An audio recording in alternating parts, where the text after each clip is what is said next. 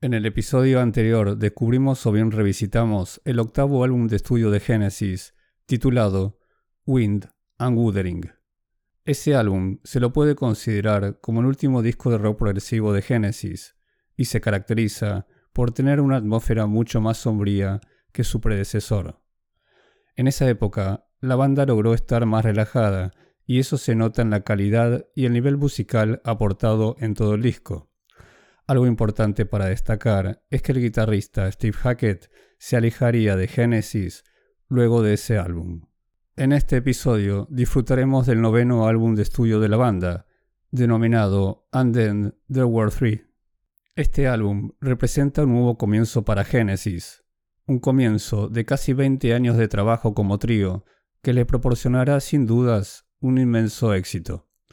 And Then There Were Three es un álbum de transición que busca adaptarse a una época donde el punk comenzaba a dominar la escena, sacudiendo el mundo a través de su música visceral y contestataria.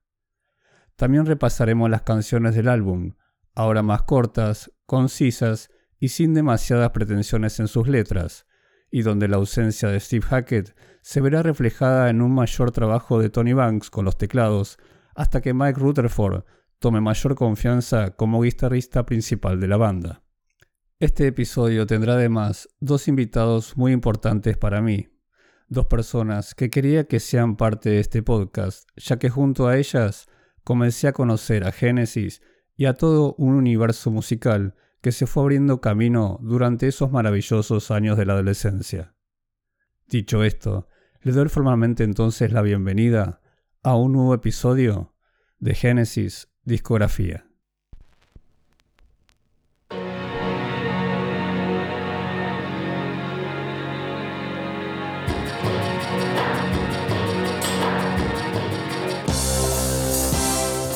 Genesis Discografía. Un podcast dedicado a la banda de rock Genesis.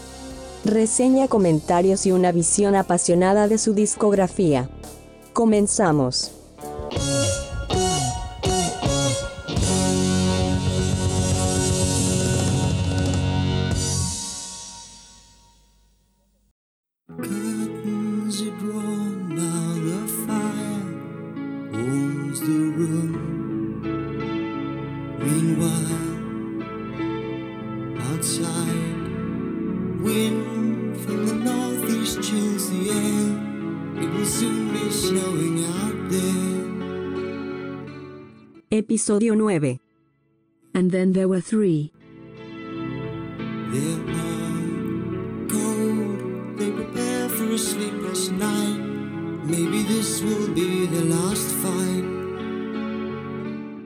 Tras la partida del guitarrista Steve Hackett, Genesis volvió a reunirse en agosto del año 1977 para componer y grabar su primer álbum como trío.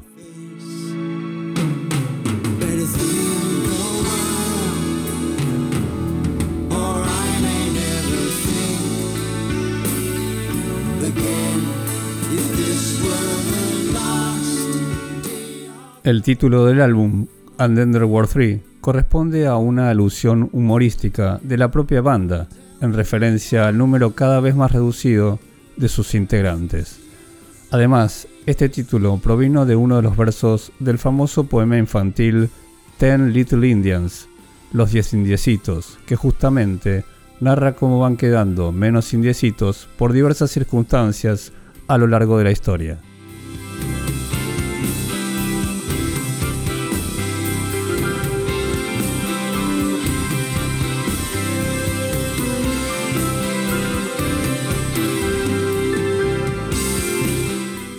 Los ahora tres integrantes de Genesis, Phil Collins, Mike Rutherford y Tony Banks, tenían en claro que esta vez debían componer canciones más cortas y concisas, ya que sintieron que durante el álbum Win and Wuthering habían llevado a Genesis al extremo, a través de la complejidad musical y el romanticismo.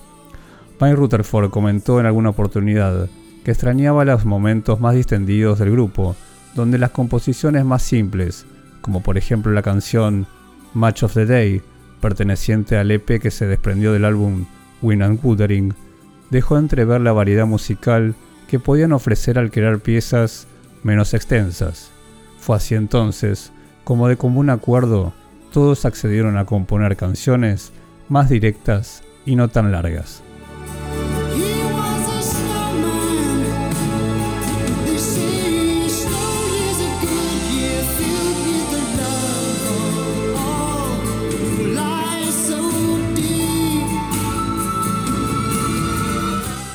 A Mike Rutherford se le asignó el rol de guitarrista principal, así como también el bajo y las tareas rítmicas.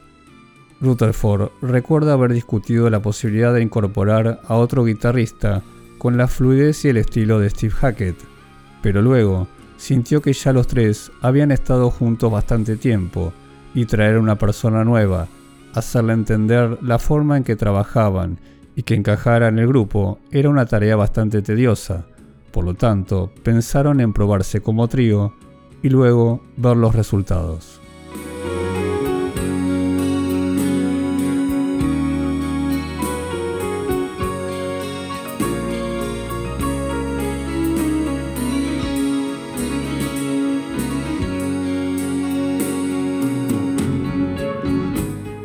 El álbum demostraría ser una curva de aprendizaje para Mike Rutherford, como él mismo admitió, apenas podía tocar la guitarra solista.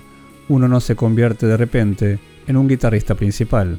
Hay que trabajar mucho para llegar a ese rol, y fue durante los primeros álbumes, después de Steve Hackett, que sintió que lo estaba haciendo bien. Cubrió muy bien el rol como compositor, y a medida que avanzaban los álbumes, la forma de tocar la guitarra comenzó a mejorar considerablemente, pero en un principio es cierto que carecía de la habilidad con la que contaba Hackett y su delicada forma de interpretar el instrumento. Él mismo se sintió más cómodo percibiéndose como un compositor que toca la guitarra, más que como un guitarrista virtuoso. Esto a su vez significó que la mayor parte de los pasajes musicales centrados en los solos instrumentales estarían a cargo en gran medida ahora en los teclados de Tony Banks.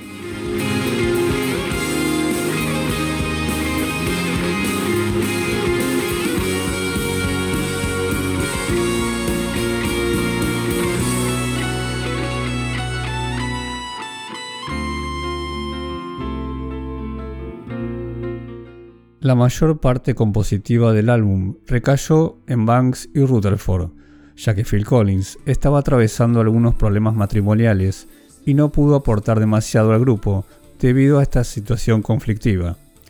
La banda utilizó los estudios Shepperton en Surrey, Inglaterra, durante un periodo de aproximadamente seis semanas para ensayar el material antes de ingresar al estudio de grabación. Si bien Phil Collins no había sido un gran colaborador compositivo, sus habilidades como arreglador, junto con su creatividad rítmica, fueron esenciales para la producción del álbum. Además, tener un miembro menos de la banda en el comité compositivo le dio al trío un espacio muy necesario. Tony Banks recuerda que hacer And Were Three fue una experiencia muy placentera, porque ninguno se estorbaba con el otro, todos tenían roles muy definidos y todos se sintieron muy completos y útiles en el estudio.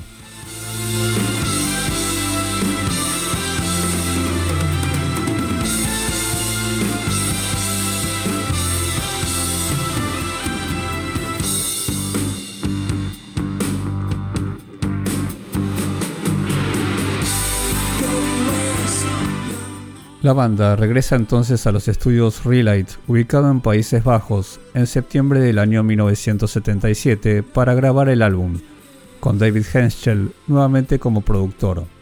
Tony Banks recuerda que ir al extranjero y permanecer en un pequeño pueblo favorece la atención puesta durante el proceso de grabación. Se comenzaba a trabajar alrededor de las 11 de la mañana hasta las 3 de la mañana del día siguiente. And were three fue grabado durante 12 días seguidos de manera ininterrumpida. Esto puede parecer asombroso, pero puede resultar algo difícil para el ingeniero o productor, ya que obviamente tiene que permanecer allí todo el tiempo, pendiente de cada detalle en cada grabación y sobregrabación.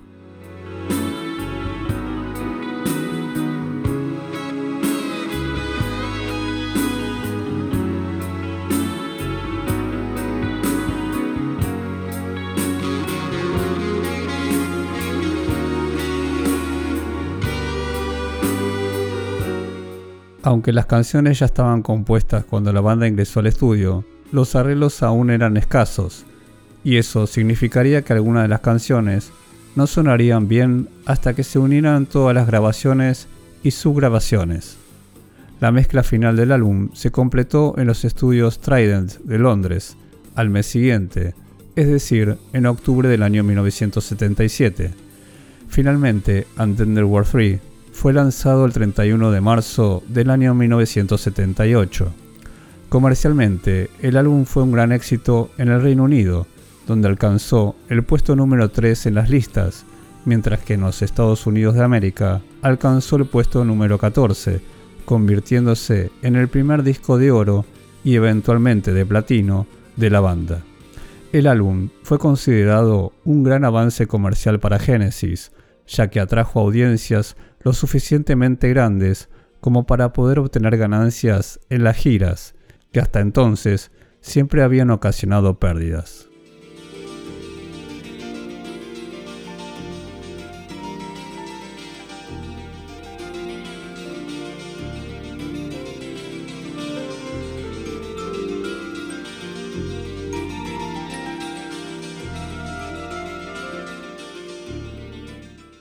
La portada del álbum fue diseñada por Storm Dorgerson y Aubrey Powell para el prestigioso estudio de diseño Hypnosis. El propio Dorgerson comentó no estar muy satisfecho con el resultado y explica que la idea era tratar de contar una historia a través de las huellas dejadas por los rastros de luz. Al ser las letras de las canciones en su mayoría sobre situaciones de idas y vueltas, se intentó describir esto en términos fotográficos mediante el uso de un proceso de time-lapse. La secuencia corresponde a un automóvil que se mueve hacia un lado y luego alguien sale de él, camina hacia el frente y enciende un cigarro. Una portada bastante particular, oscura, que no representa lo que musicalmente se puede encontrar dentro y que quizás sí lo lograban hacer sus predecesoras.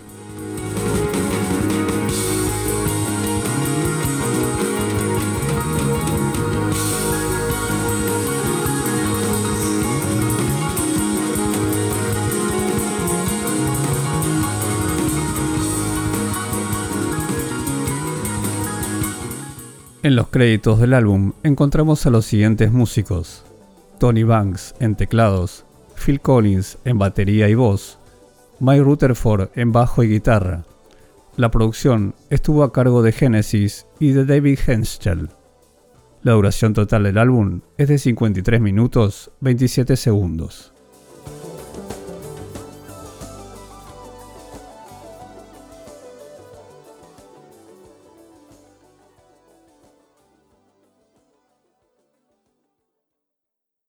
Down and Out, la canción que abre el álbum, se desarrolló bajo el título provisional de 5x8, debido esto a su ritmo impar. Mike Rutherford señaló que la canción tuvo sus orígenes durante las sesiones compositivas del álbum en agosto del año 1977. La banda había estado probando ideas para aperturas de canciones, y Down and Out surgió de los riffs de guitarra de Rutherford. En la canción se utilizan transiciones de acordes de octava alta muy atmosféricas, creadas con los sintetizadores de Tony Banks.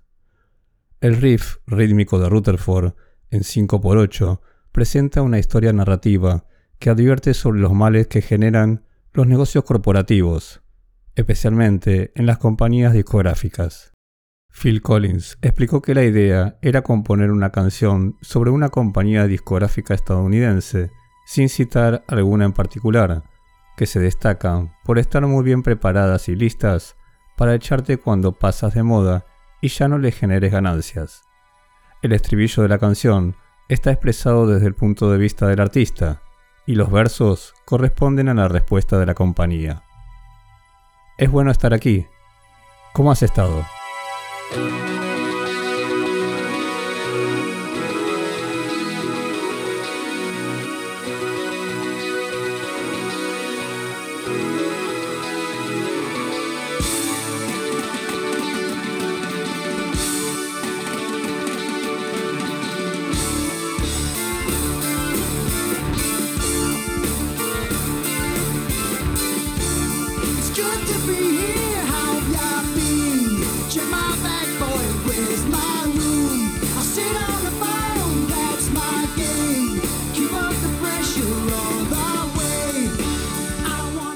Esta canción es probablemente la más representativa de la banda dentro del álbum.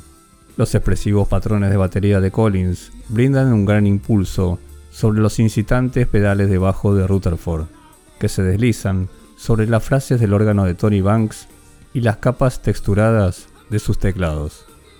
Con su ritmo apremiante, que Collins describe como complejo rítmicamente, es uno de los puntos más destacables del álbum y demostró ser además una perfecta pieza de apertura para un álbum, quizás una de las mejores.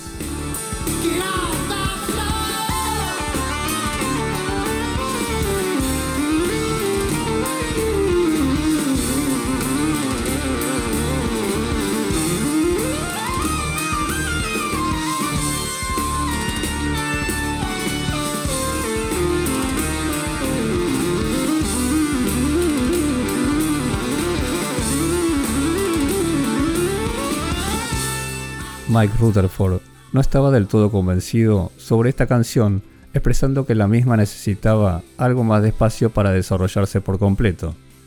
Collins también tuvo algunos problemas para transmitir la rítmica al baterista Chester Thompson durante los ensayos para la gira, y Darius Swermer, quien se unió a la banda como guitarrista y bajista para la gira, también notó cierta confusión general sobre el ritmo de la canción. Aparentemente, cada miembro tenía una perspectiva distinta para encontrar el primer tiempo de la nota de apertura.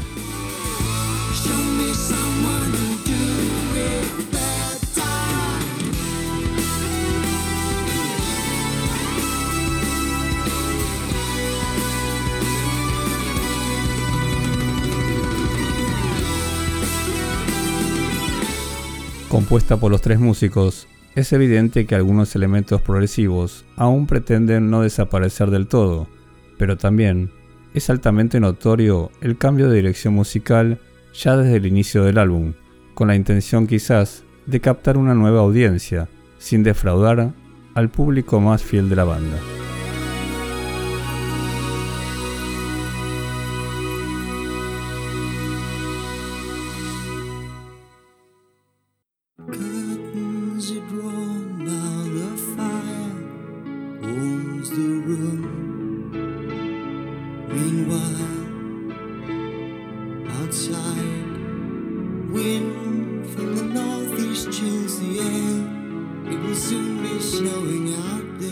La segunda canción del álbum, Undertow, es una composición de Tony Banks, quien señaló que para esta canción empleó una manera distinta de componer, centrada más en la melodía y no tanto en los acordes. Aquí su piano, el instrumento que utilizaría con más frecuencia durante los próximos años, es utilizado como un coro distintivo que logra un gran efecto dentro de la canción. Mike Rutherford aquí agrega una línea de bajo suave y una vez establecidas las pistas básicas, con guitarra, piano y batería, el trío decidió que la mezcla ya sonaba bastante completa, gracias al gran sonido aportado por el piano Yamaha CP70.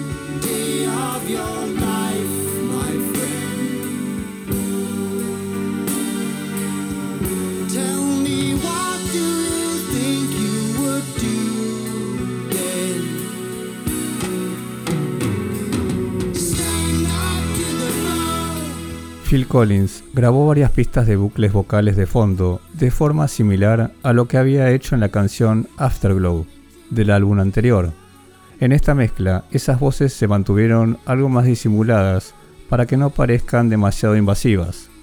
El suave verso conducido por el piano de Banks está acompañado con un gran coro ornamentado con exuberantes sintetizadores texturados y por las grandes notas del bajo de Mike Rutherford.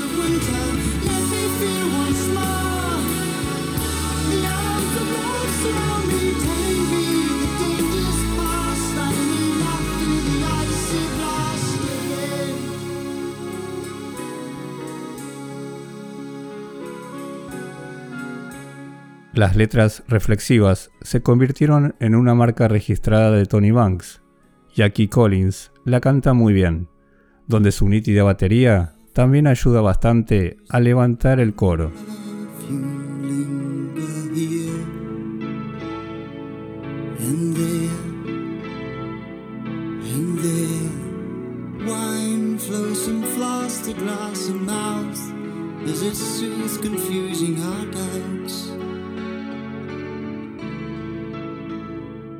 Mike Rutherford aquí tiene poco que hacer, aparte de ofrecer algunas sutiles líneas de guitarra de buen gusto, además de su bajo. El tema del coro se transformó más tarde en la pista instrumental From the Undertow, del primer álbum solista de Banks, denominado A Curious Feeling, del año 1979, y también como un tema principal del film The Shout, del año 1978.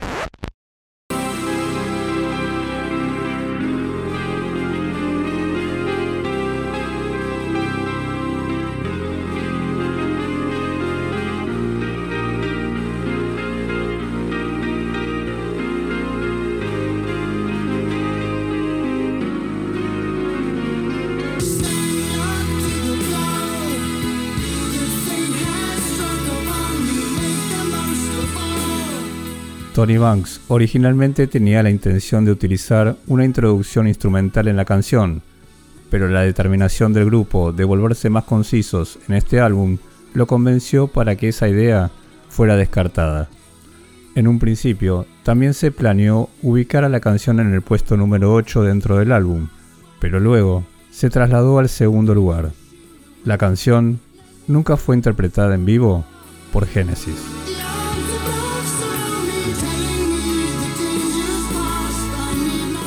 Los días se convierten en años y aún no aparece el mañana. Mejor piénsalo por un momento.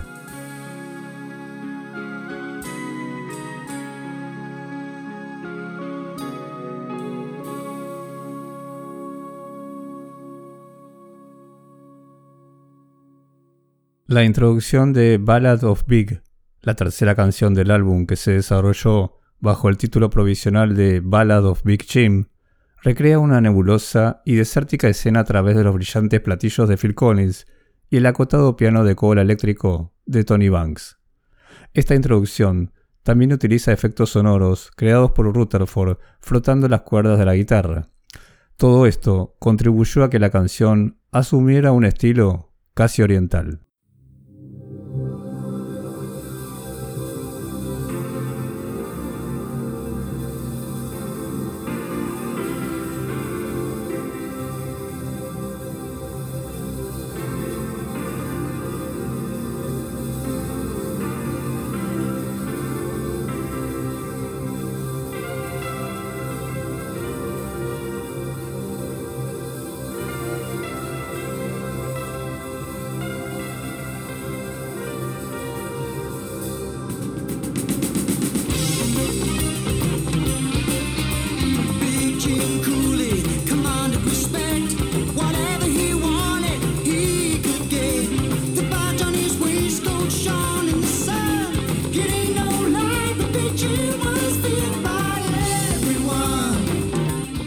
Letra de Phil Collins narra una historia situada en el viejo y lejano oeste.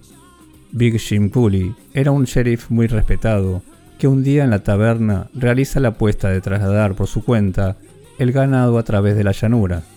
Hizo todo lo posible por mantener vivo al ganado, pero lamentablemente fue atacado por una tribu de indios y finalmente Big y sus hombres fueron asesinados.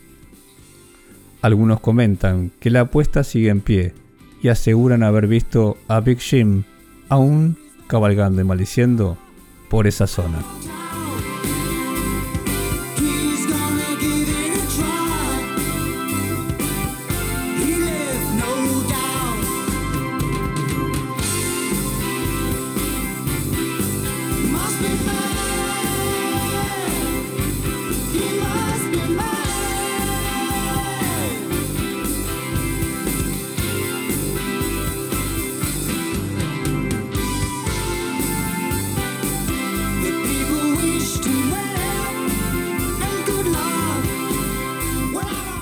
Canción es una de las tres compuestas por los tres miembros de la banda.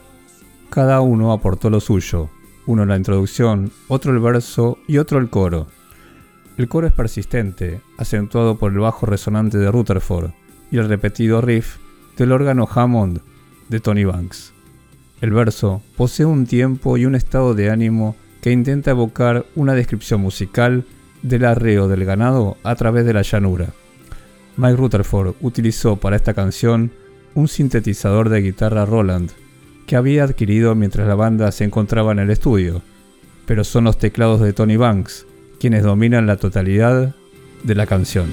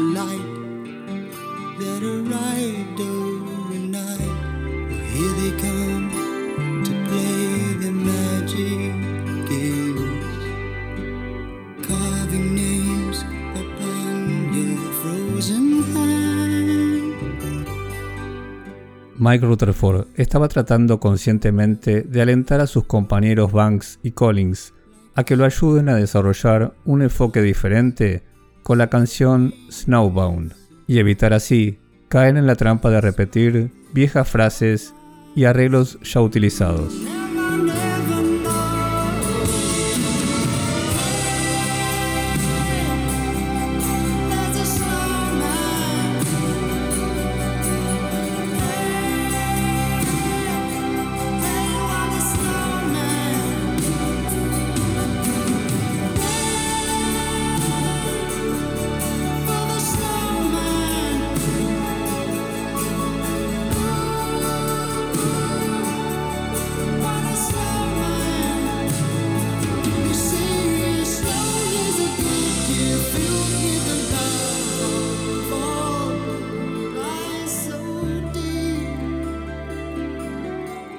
Originalmente, la canción tenía un tiempo más rápido, pero Collins decidió reducir ese tiempo para convertir la canción en una balada.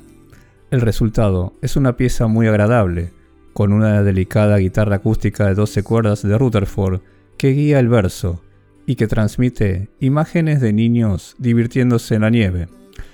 Según Rutherford, esta es una canción sobre un hombre que se mete dentro de un disfraz de muñeco de nieve para esconderse de todos y finalmente queda atrapado en él.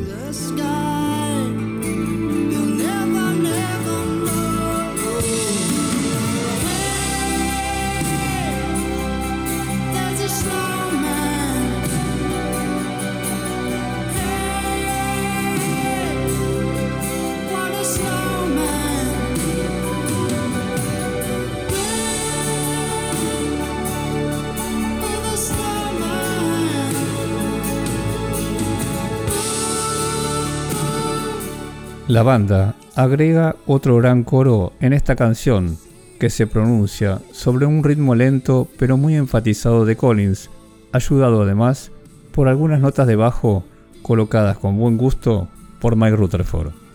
Tony Banks utilizó aquí un pedal de inflexión de tono vinculado al sonido de cuerdas de su teclado Polymoog para obtener un efecto ascendente y darle al coro esa elevación sonora.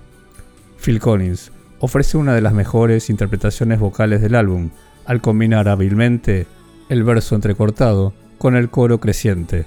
El resultado final es una hermosa canción que puede ser un poco repetitiva, pero efectiva por su simplicidad estructural e interpretativa.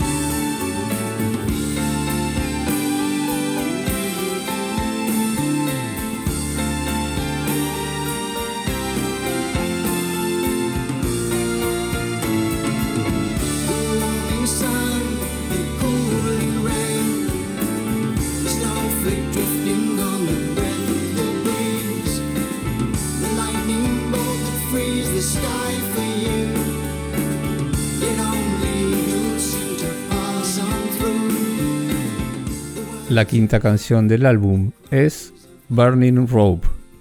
Esta composición de Tony Banks, de algo más de 7 minutos de duración, es la canción más larga del álbum. La introducción con múltiples capas de teclados basada en los acordes de piano presenta un gran trabajo de batería de Collins, quien se desplaza incansablemente sobre todo el instrumento. Todo esto lleva a un verso que presenta otra de las reflexivas letras de Banks, en este caso sobre el arrepentimiento.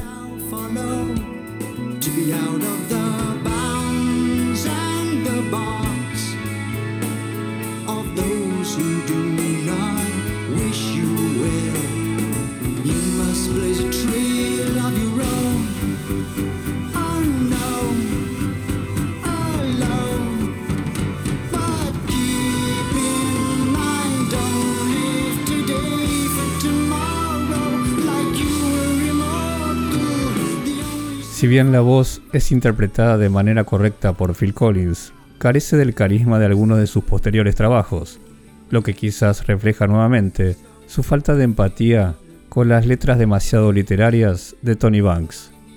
La canción se destaca por presentar un solo de guitarra melodioso de Mike Rutherford sobre algunos grandes acordes de Banks, quien utiliza para ello una configuración coral y de cuerdas en su melotron y en su polymoog.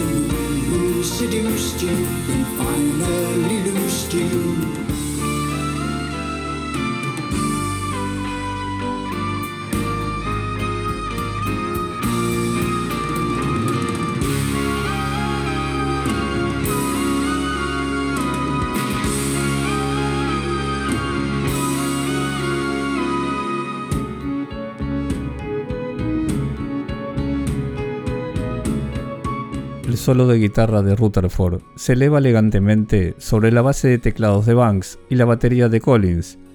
El mismo fue compuesto por Banks de una manera deliberadamente simple, contrastando con lo que Steve Hackett pudiera haber compuesto si aún se encontraba en la banda. Rutherford estaba muy satisfecho con su interpretación y señaló que este fue su mejor solo de guitarra dentro del álbum.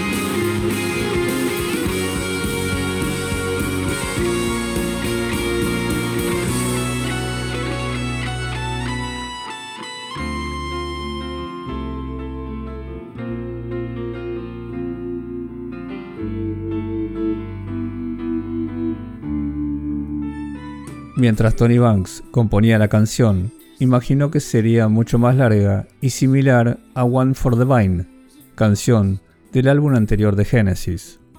En un principio, se planeó incluir varias secciones de música con cambios de tiempo, pero finalmente Tony Banks decidió no apartarse del mandato de la banda de producir canciones más cortas y simples para este álbum.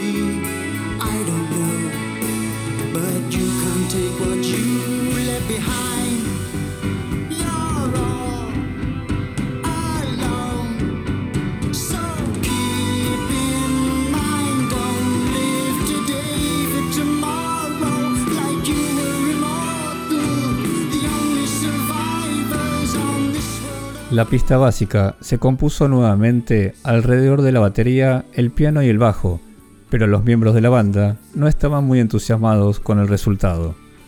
Una vez en el estudio, fue Banks quien agregó varias capas de teclados, que le dieron a la canción más cuerpo y contundencia.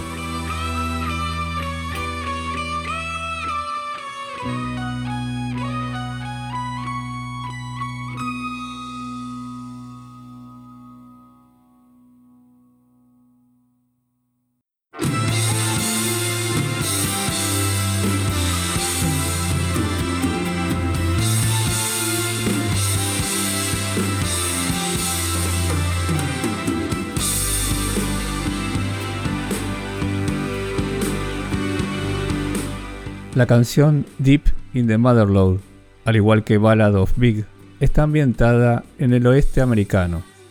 La historia de la canción se centra en un minero instado por su familia a buscar fortuna durante la fiebre del oro estadounidense. La canción fue desarrollada bajo el título provisorio Heavy, pesado.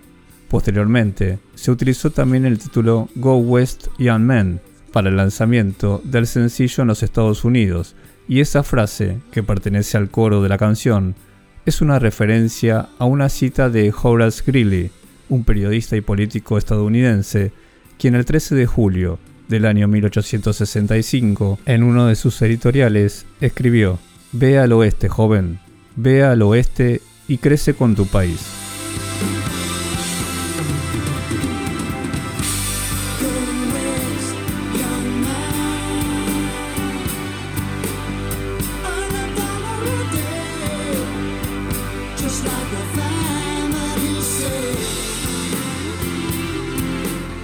La canción fue compuesta por Mike Rutherford y posee una línea de bajo palpitante muy típica de él.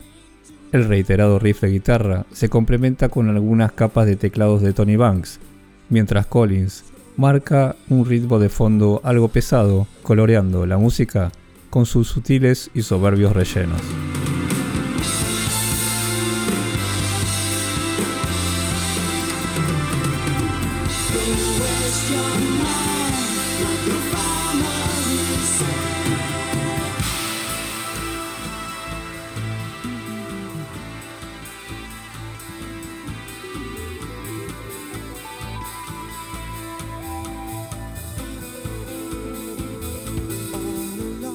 La canción cambia de tiempo sin problemas a través de sus diversas secciones, y si bien posee una sensación similar a su pieza complementaria Ballad of Big, in the Motherlode es mucho más accesible y resultó ser más exitosa. Cabe destacar el calmo y muy buen segmento a mitad de la canción, que da paso luego a una drástica reintroducción del riff principal.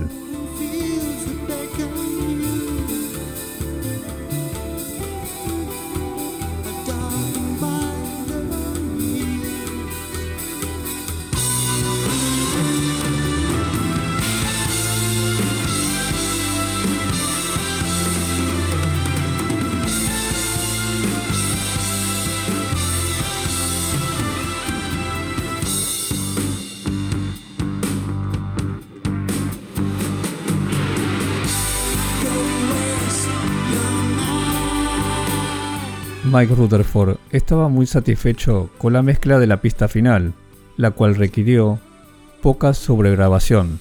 Sin embargo, tenía ciertas reservas sobre su propia falta de técnica en la ejecución de la guitarra, más precisamente en cómo agregar efectos que aportaran algo más a la pista.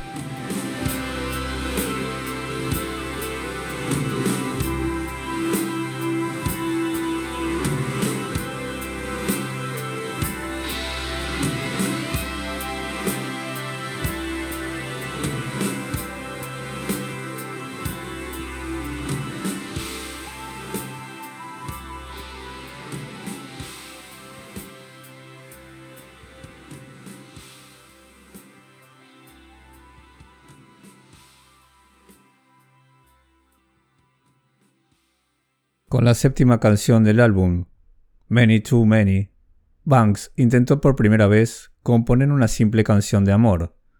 Él mismo comentó que no fue hasta que llegó la confianza en sí mismo y el sentirse más cómodo en su vida que logró escribir una canción genuina sobre el desamor.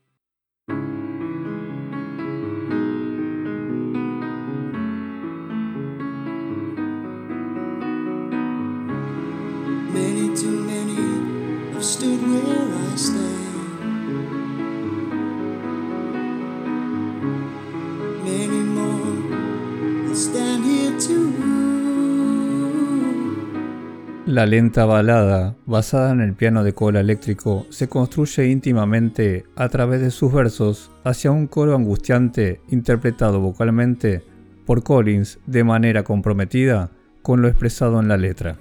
Líricamente, la canción trata sobre la pérdida del amor. Banks se sentía algo reprimido en tocar este tipo de temas en sus canciones, lo que esto representó para él un punto de partida. Ciertamente, existe una falta de emoción más clara en la letra, haciendo un uso más literario al describir la angustia del amor perdido. Phil Collins corrige esto a través de su sentida interpretación vocal, señalando el camino hacia la interpretación vocal más madura que entregaría más adelante en los siguientes álbumes.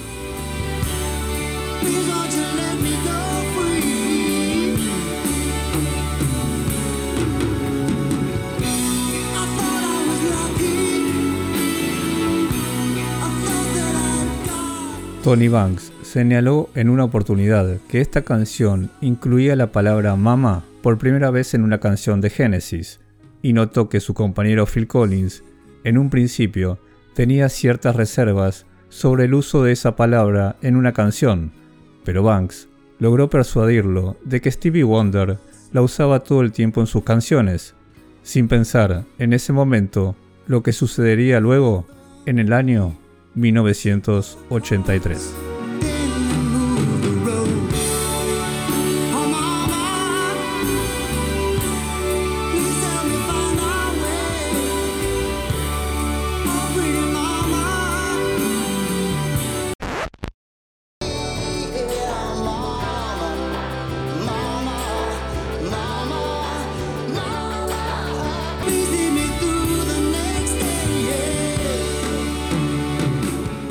La banda había considerado utilizar un arreglo orquestal antes de que Banks lograra producir ese sonido de cuerdas con una mezcla de su sintetizador Roland R202 y del Mellotron, agregando también a eso una configuración de metales en el sintetizador para crear un sonido orquestal mucho más contundente y real.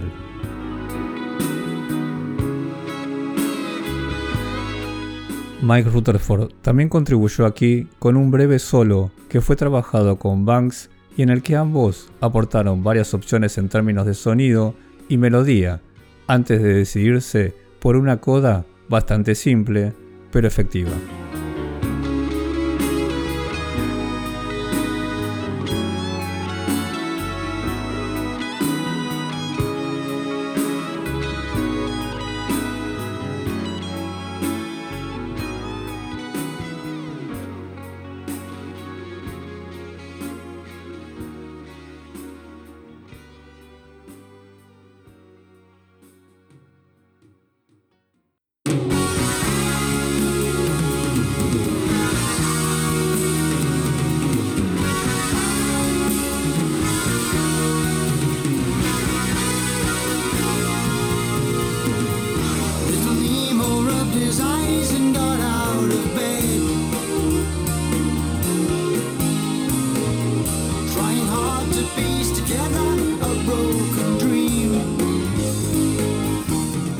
Scenes from a Night's Dream es probablemente la canción menos trascendente del álbum.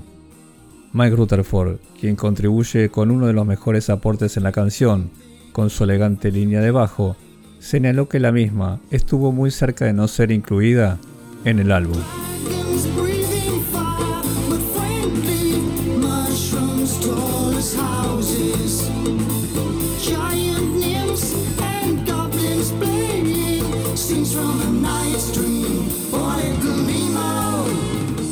Tony Banks fue quien compuso la música y Phil Collins quien escribió la letra, que trata sobre los sueños del personaje principal de la tira cómica Little Nemo, creada en el año 1905 por el historietista Winsor McKay.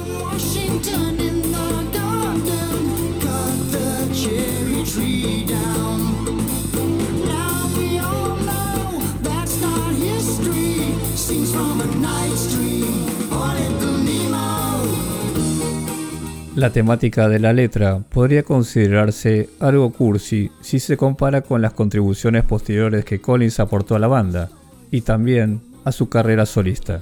Cuando ensayaron y grabaron la canción, lo hicieron con otra letra, escrita originalmente por Tony Banks. Cuando la escucharon terminada, consideraron dejarla fuera del álbum.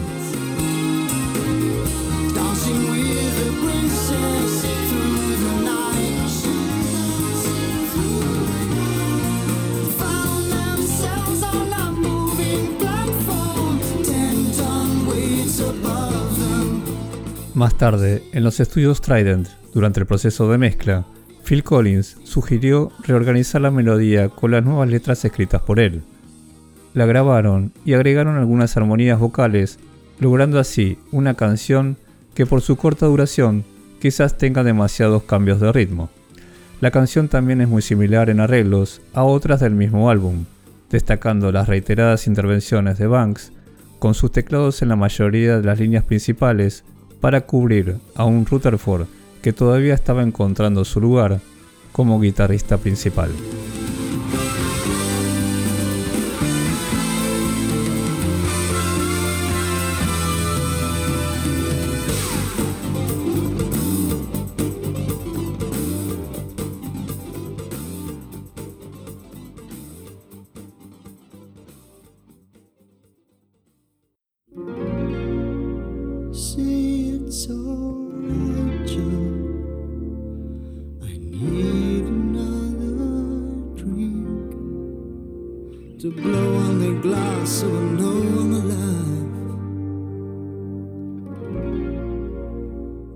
It's Alright Show fue la penúltima canción de las sesiones de grabación de And Then There Were Three. Esta canción es una composición de Mike Rutherford que rinde homenaje a esas canciones muy sentimentales, cantadas casi murmurando y popularizadas por muchos cantantes estadounidenses de la posguerra, como por ejemplo Frank Sinatra o Dean Martin.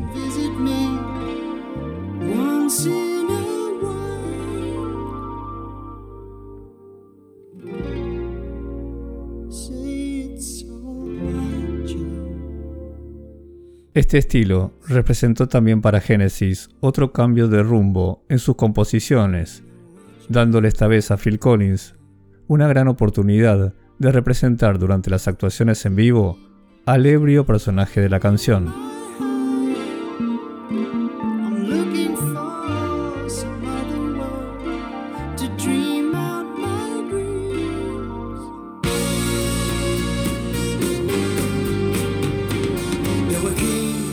En un principio, Mike Rutherford notó que musicalmente la canción no era muy inspiradora y que realmente no funcionaría, pero cuando Banks agregó algunas sobregrabaciones de su sintetizador, la pista obtuvo una mejora significativa.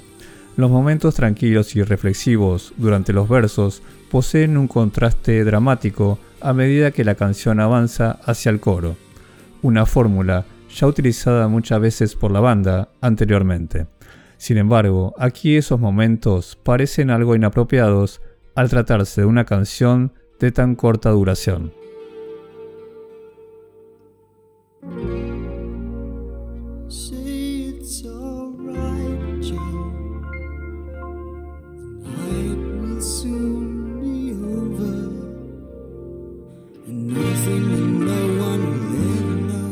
Como resultado, la pieza se percibe algo estéril, como si la banda no se animara a desarrollar una verdadera balada, melancólica e intensa.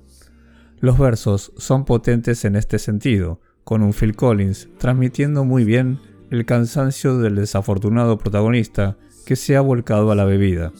Finalmente, el estribillo grandilocuente fue utilizado aquí para romper con la atmósfera introspectiva que acompaña el relato del personaje.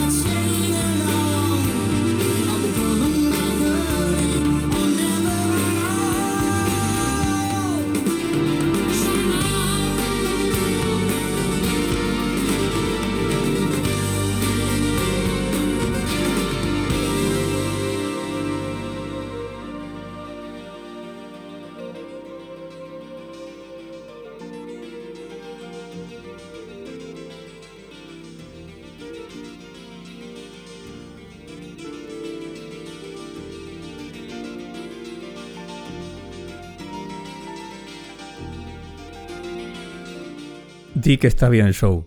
La noche pronto terminará.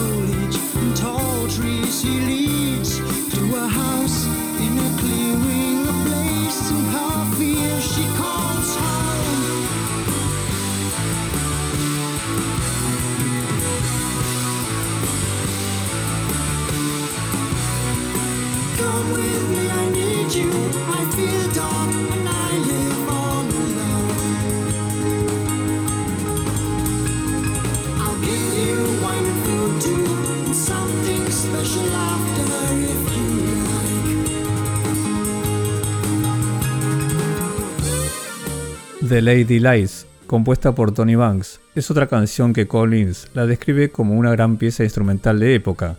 Ciertamente, tiene ciertos elementos del libro de cuentos en la letra que se remonta a los álbumes anteriores de la banda, una característica de la que los miembros del grupo estaban comenzando a distanciarse lentamente. Aquí, la parábola fantástica cuenta la historia de un hombre que rescata a una mujer que fue capturada por un monstruo, y luego este es seducido por la mujer o por el demonio, como la banda se refiere a ella durante la canción.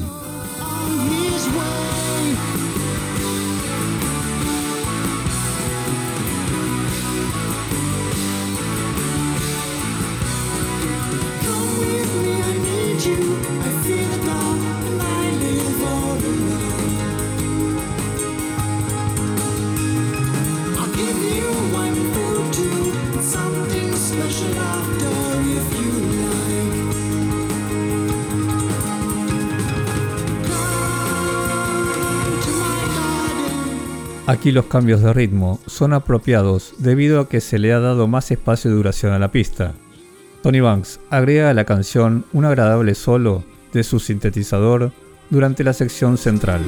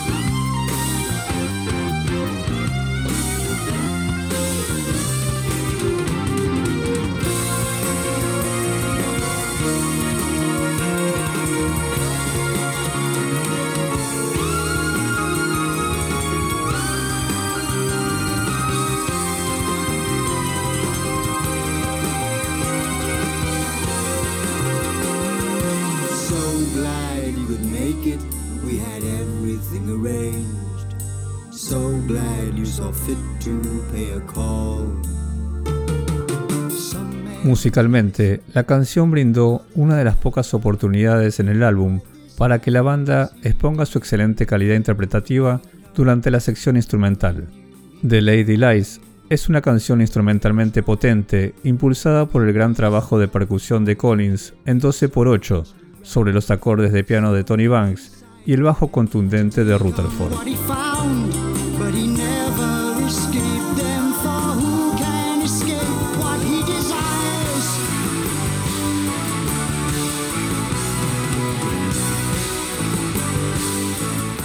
Como señaló Rutherford en alguna oportunidad, la sección final posee una gran explosión instrumental durante la cual la banda despliega toda su energía. Sin dudas, esta canción habría sido un gran cierre para el álbum, pero Genesis tenía una grata e inesperada sorpresa para el final.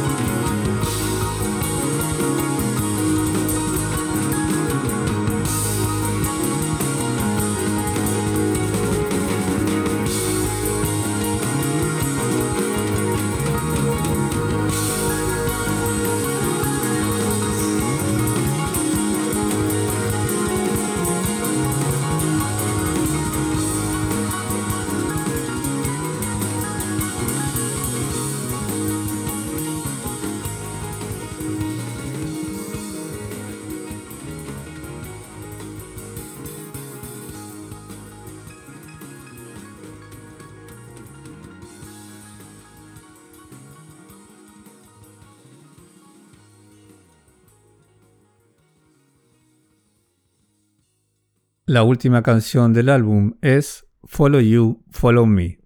Genesis tuvo su primer gran éxito comercial con esta canción de amor suave y optimista. La banda había pensado cerrar el álbum con una canción más potente y ligera, similar a la sección final de la canción The Lady Lies. En ese momento, Mike Rutherford no había considerado que Follow You, Follow Me fuera la pista más fuerte del álbum, a pesar de haber sido elegida para lanzarla como sencillo del álbum. Años más tarde, el mismo Rutherford recordó lo fácil que había resultado componerla. En un principio se la llamó Calypso, y la idea de la misma surgió casi por accidente, llegando incluso a pensar que la canción tendría una duración mucho más larga. Apoyado e impulsado por su esposa, Mike Rutherford expresó sus más profundas emociones al escribir rápidamente la romántica letra de esta canción. Tony Banks ya había contribuido con una letra algo similar para la canción Many Too Many, y animó también a Rutherford a que hiciera lo mismo y siguiera su ejemplo. La memorable introducción de esta canción se logró con un pedal de efectos de la guitarra de Rutherford, que ayudó a crear ese sonido punteado en la melodía. La simple progresión de los acordes del órgano de Banks debajo de las líneas de guitarra de Rutherford le dio a Collins la base desde la cual sumaría su suave y melódica voz.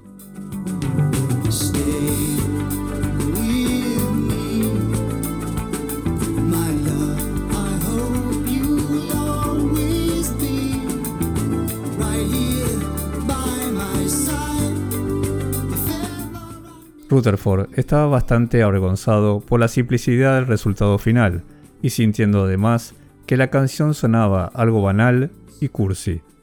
Este fue un sentimiento compartido también por el productor David Henschel, quien no creía que la canción tuviera el nivel suficiente para ser incluida en el álbum. Como resultado, la canción estuvo a punto de ser descartada.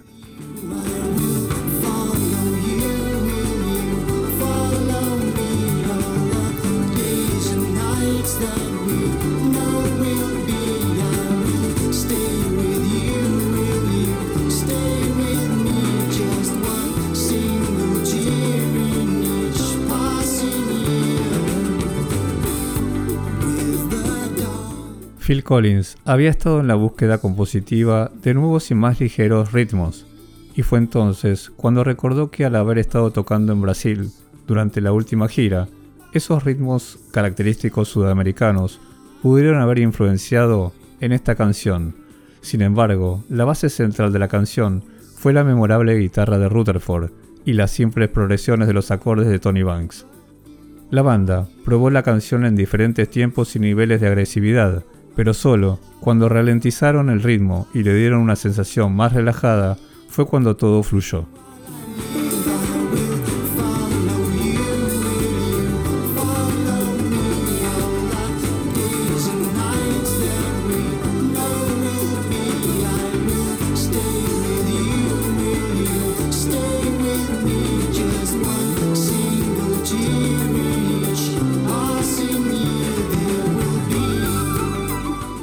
Esta era la banda haciendo lo mejor que sabía hacer, componer como una unidad y crear algo totalmente nuevo y original. Más tarde, Collins se enteró a través del baterista de la gira, Chester Thompson, que la canción era una de las favoritas del grupo Weather Report. Follow You, Follow Me es sin dudas una de las canciones más importantes de la carrera de la banda, y gracias a ella demostró que Genesis aún podía continuar trepando en los rankings y sonando ahora de manera masiva cada vez más en las emisoras radiales. Genesis comenzaría un nuevo camino a partir de esta canción. El grupo seguirá trabajando por ese camino en sus próximos álbumes y nosotros los oyentes lo seguiremos escuchando y disfrutando. Me quedaré contigo, te quedarás conmigo. Te seguiré, me seguirás.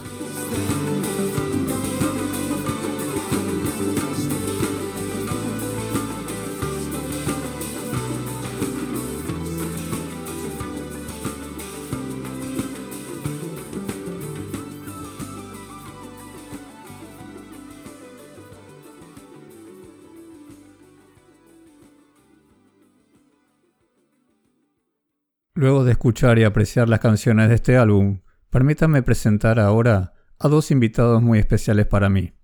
Ambos fueron grandes amigos musicales de mi adolescencia y los conocí allá por los años 80, cuando los tres estudiábamos inglés en una cultural del barrio de Villa Devoto, de la ciudad de Buenos Aires.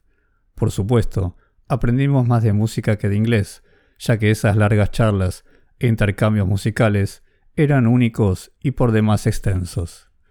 En las vueltas a casa recuerdo que siempre nos quedábamos viendo y hablando sobre los discos que salían en ese momento y que ponían a la venta en una disquería que estaba frente a la estación Villa Devoto del ferrocarril San Martín. En ese lugar conocí la música de Chick Corea, por ejemplo, y recuerdo, como si fuera hoy, el lanzamiento del álbum Invisible Touch y verlo en esa vidriera en formato cassette y vinilo. Luego, la vida llevó a cada uno de nosotros por distintos caminos, pero por suerte pude contactarlos, y hoy tengo la alegría de contar con ellos en este episodio y escucharlos una vez más hablar de Génesis, como lo hacíamos por aquellos hermosos años 80. Los presento, ellos son Patricio Vega y Cristian Álvarez, y responderán en ese orden a las preguntas que les hice. Lo primero que les pregunté, por supuesto, es cómo y cuándo conocieron la música de Génesis. Fernando, ¿cómo estás? Tanto tiempo. Acá Patricio Vega. Encantado de participar de este podcast y reviviendo eh, el sonido de, una de las bandas que, me, forjó en mi, en mi, amor por la música, la verdad. Y, recordando también nuestras charlas interminables y, y el compartir tanto, tanto tiempo con los vinilos. La verdad que agradecido de, que me invites a este podcast.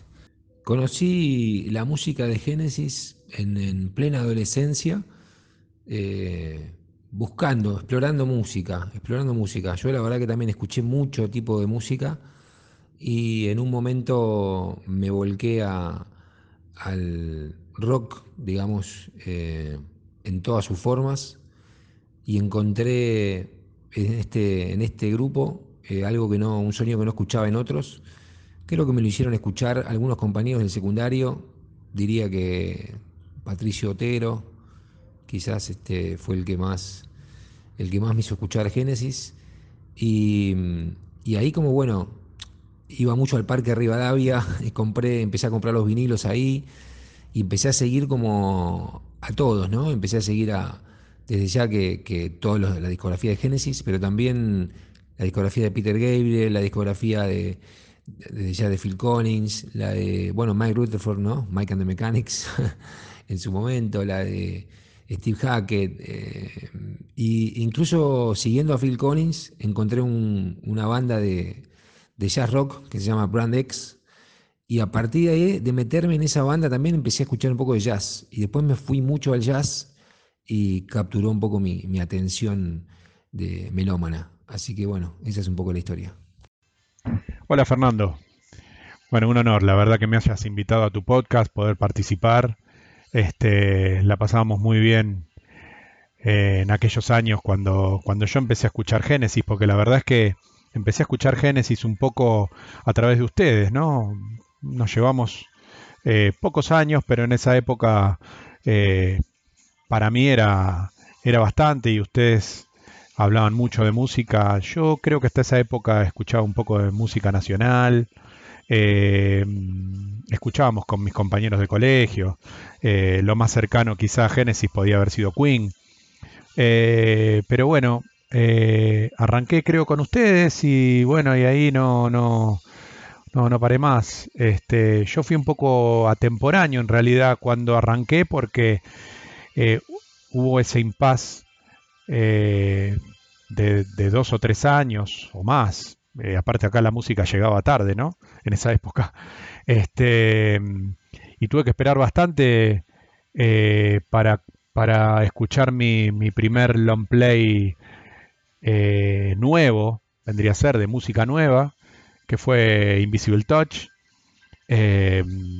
Así que fue en, esa, en, ese lapso de tiempo entre, entre Genesis y Invisible Touch que, que medio que me metí. Eh, yo los tenía en cassette, si no me equivoco. Este, y, y bueno, ahí arranqué. Ese fue mi comienzo. Con respecto al álbum And War 3, les pedí su apreciación y su tema favorito. Bueno, pensando en And War 3, la verdad que yo me encuentro, me sigo encontrando con un disco extraordinario, me parece, como un disco obvio que es bisagra, que es transición entre un sonido y otro, el que va a venir, y por eso me parece que es como distinto, me parece que es un disco eh, que sale un poco de la norma de lo que venimos escuchando. A mí me gusta mucho, me parece que simplifica un montón de cosas de los discos anteriores, de la etapa anterior de Génesis, la simplifica para bien. Me parece que encuentra un sonido más, más moderno desde ya, más limpio, eh, menos eh, rebuscado, menos, este, si se quiere, menos sofisticado, pero también eso en el buen sentido, ¿no? Encuentra un, sonido más real. Yo lo, la verdad que me, encanta. Eh, y, sigo escuchando, sigo escuchando los temas y, los sigo valorando. Yo recuerdo haberlo gastado el disco, la verdad. O sea, como me parece que esos discos, que, los vinilos que traían las letras, entonces este, recuerdo encerrarme en mi cuarto y cantar eh, Many to Many o Undertow así como con, toda mi, con toda mi alma. Me encantaban. Siguen siendo dos temas que me parecen eh, extraordinarios, muy lindos, muy, muy, muy lo que va a venir después y muy Phil Collins, ¿no? Encontrando ahí también sus, sus maneras, sus baladas, eh, me encantan. Y después sí, me gusta mucho The Lady Lies y bueno, Follow You, Follow Me es un clásico, ¿no? Es un clásico, me parece un temazo. La verdad que es un gran, gran disco, gran disco. Mira, con respecto a este álbum, And then there were three. Eh, bueno, en mi caso, eh, cuando tuve mi primer equipo de audio con CD, eh, fue el álbum que elegí, fue mi primer, mi primer CD, básicamente. Este, me parece, me parece muy bueno Down and Out, me parece que es un resumen de, la primera etapa de Genesis. Bueno, sí, para mí también es un álbum bisagra, ¿no? Entre la primera y, la segunda etapa, la etapa, la etapa Peter Gabriel y, Phil Collins. Este, me parece que fue como transicionando en el, en el álbum hasta llegar a Follow You, Follow Me, que me parece que es bien, bien segunda etapa, ¿no? Eh, Many to Many es una balada hermosa. Yo también soy muy, muy, muy fan. Eh, la canté muchas veces, infinidad de veces. Este, y, bueno, es un lindo álbum, me trae muchos recuerdos, que eso es lo, principal, ¿no? Los recuerdos que, uno le trae de cuando lo escuchaba, con quién lo escuchaba, este, eh, a qué volumen lo escuchaba también. este, pero no sé si es mi álbum favorito, pero eh, es muy, muy, muy lindo álbum y, mi primer CD que en ese momento era, era, era mucho. Quería saber también qué sintieron cuando se enteraron que Genesis se despedía definitivamente de los escenarios. La separación de la banda, eh, o mejor dicho, la noticia de que, de que no se iban a presentar más, la verdad es que tampoco, no, no, no, me, no me pone como en, en una situación eh, demasiado dolorosa. Lo que uno disfruta las bandas, más allá de que, de que las bandas sigan unidas o no, la música sigue, los trasciende a ellos también. Eh, yo sigo escuchando música de gente que no, toca más, que incluso algunos han fallecido. Me parece que no, no, no tengo, no, no siento ese dolor, ¿eh? obviamente que estaría buenísimo, pero también es una etapa, yo creo que, nada, como es una banda particular, ¿no? Porque atravesó muchos cambios, eh, cambió de piel muchas veces, logró sonidos muy distintos, se acomodó a distintas épocas también, ¿no? En la música, salió de, esa, de ese lugar eh, eh, un poco más, si se quiere, arty, de principios de los 70s, finales de los 60, primeros 70s, del rock inglés, y le encontró otra manera sin perder identidad. Me parece que hizo todo lo que tenía que hacer. Ya está, no, no, no, siento nostalgia en ese sentido, ¿no? O sea, la nostalgia viene de, de aquellos momentos en mi vida asociados al descubrimiento de los discos de Génesis. Eh, bueno, obviamente que son momentos del pasado, momentos de, novedad, de descubrimiento, de, sensación de, de, que el mundo está por conocer, y eso sí me genera nostalgia, pero bueno, no solamente pasa con Génesis. Bueno, la verdad es que fue una noticia triste. Eh, triste no específicamente por el por, por, porque uno no los iba a escuchar más en vivo. Hay mucho material para escuchar, muchos años. Este, sino básicamente triste por el estado de salud de, Phil Collins, eh, el esfuerzo que hizo.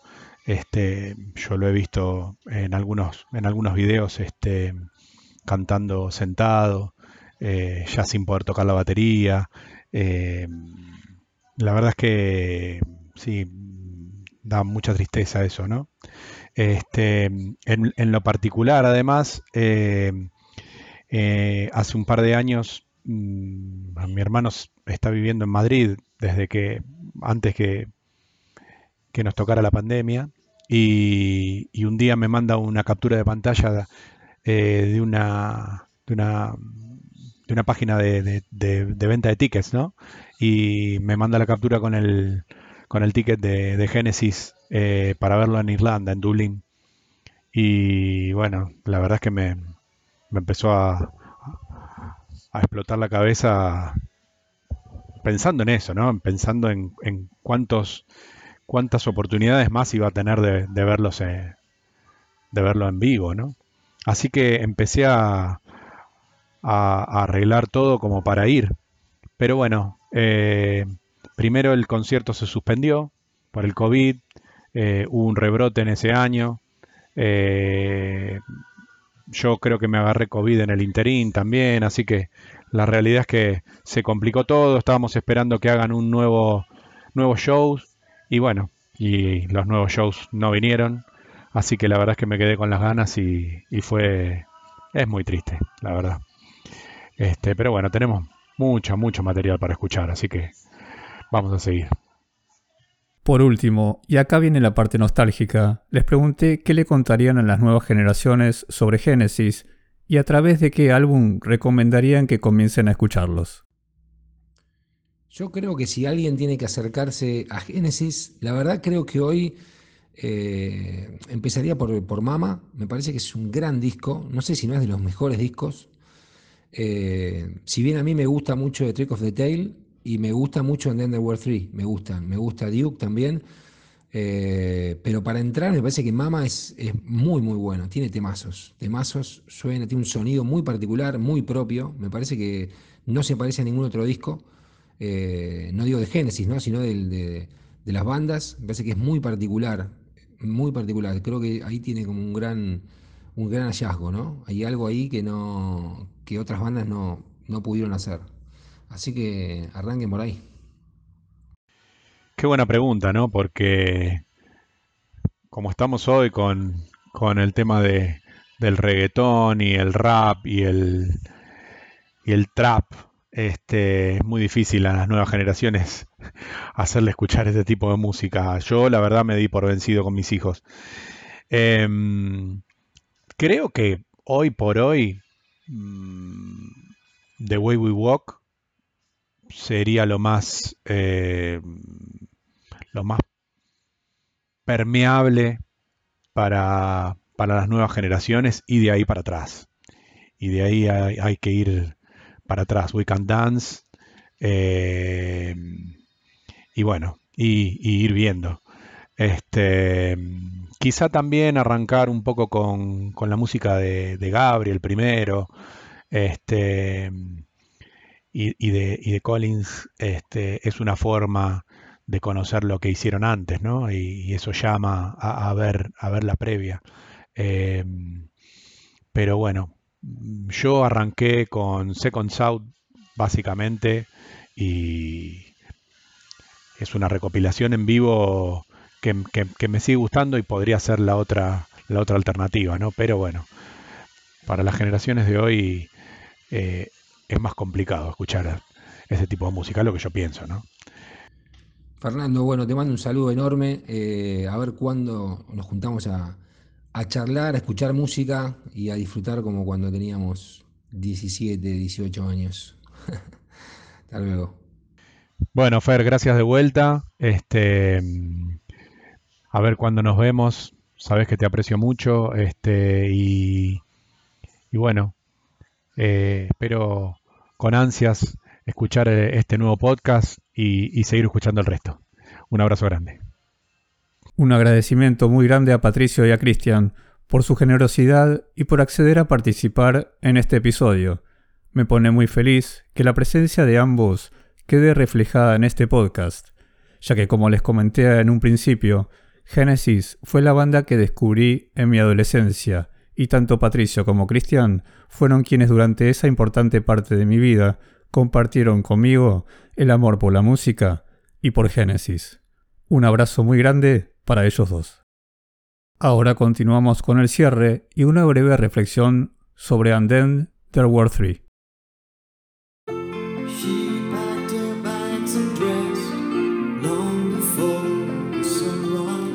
And Then There Were Three fue un álbum de transición en más de un sentido. La naturaleza concisa de las canciones y las limitaciones de la guitarra principal de Rutherford fueron factores que contribuyeron para que la misma banda lo considere de esta manera. El álbum marcó un cambio en el sonido de la banda, pasando de sus raíces de rock progresivo hacia canciones más cortas y concisas. La motivación para esto fue permitir que se pusieran más ideas musicales en un solo álbum y actuar como respuesta a las nuevas escenas emergentes del punk rock y el new wave, donde las canciones cortas y concisas eran un estándar. De todos los álbumes de Genesis, este fue quizás uno de los menos trascendentes. Phil Collins reconoció solo unos meses después de su lanzamiento que su falta de participación en la composición había hecho que el álbum resulte menos emocionante para él. Sin embargo, canciones como Down and Out, Scenes from a Night's Dream o Say It's Alright Show, aunque de menor duración, eran estructuralmente más complejas que la mayoría de las canciones de rock de esa época.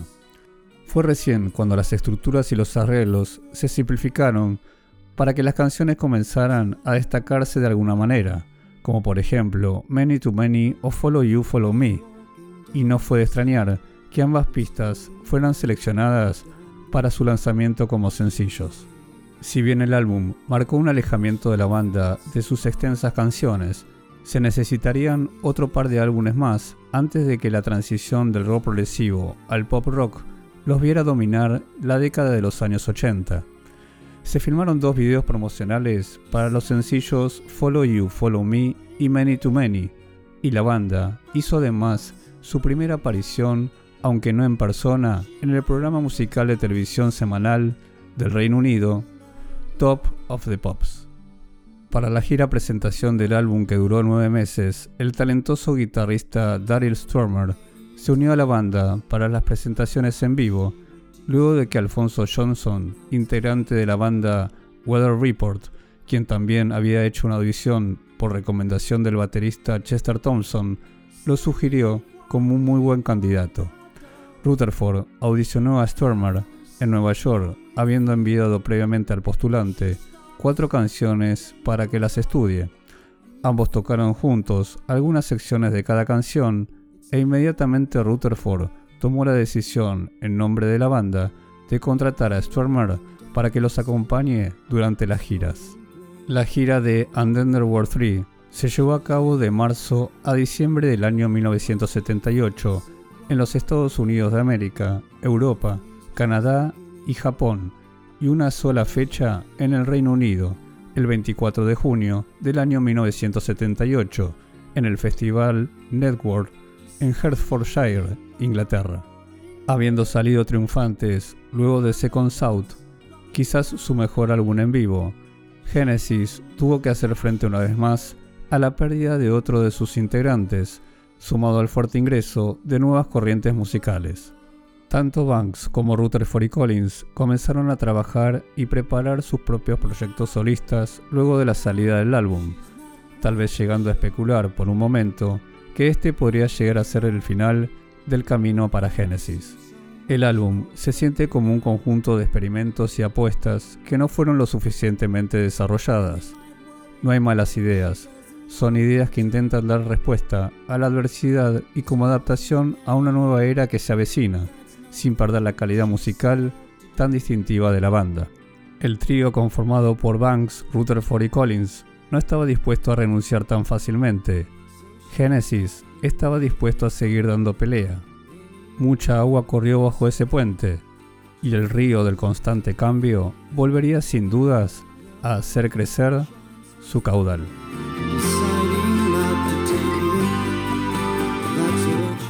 Luego de disfrutar juntos de este álbum bisagra en la carrera de Genesis, les envío mi agradecimiento como siempre por haberme escuchado y los espero muy pronto en un nuevo episodio de Génesis Discografía.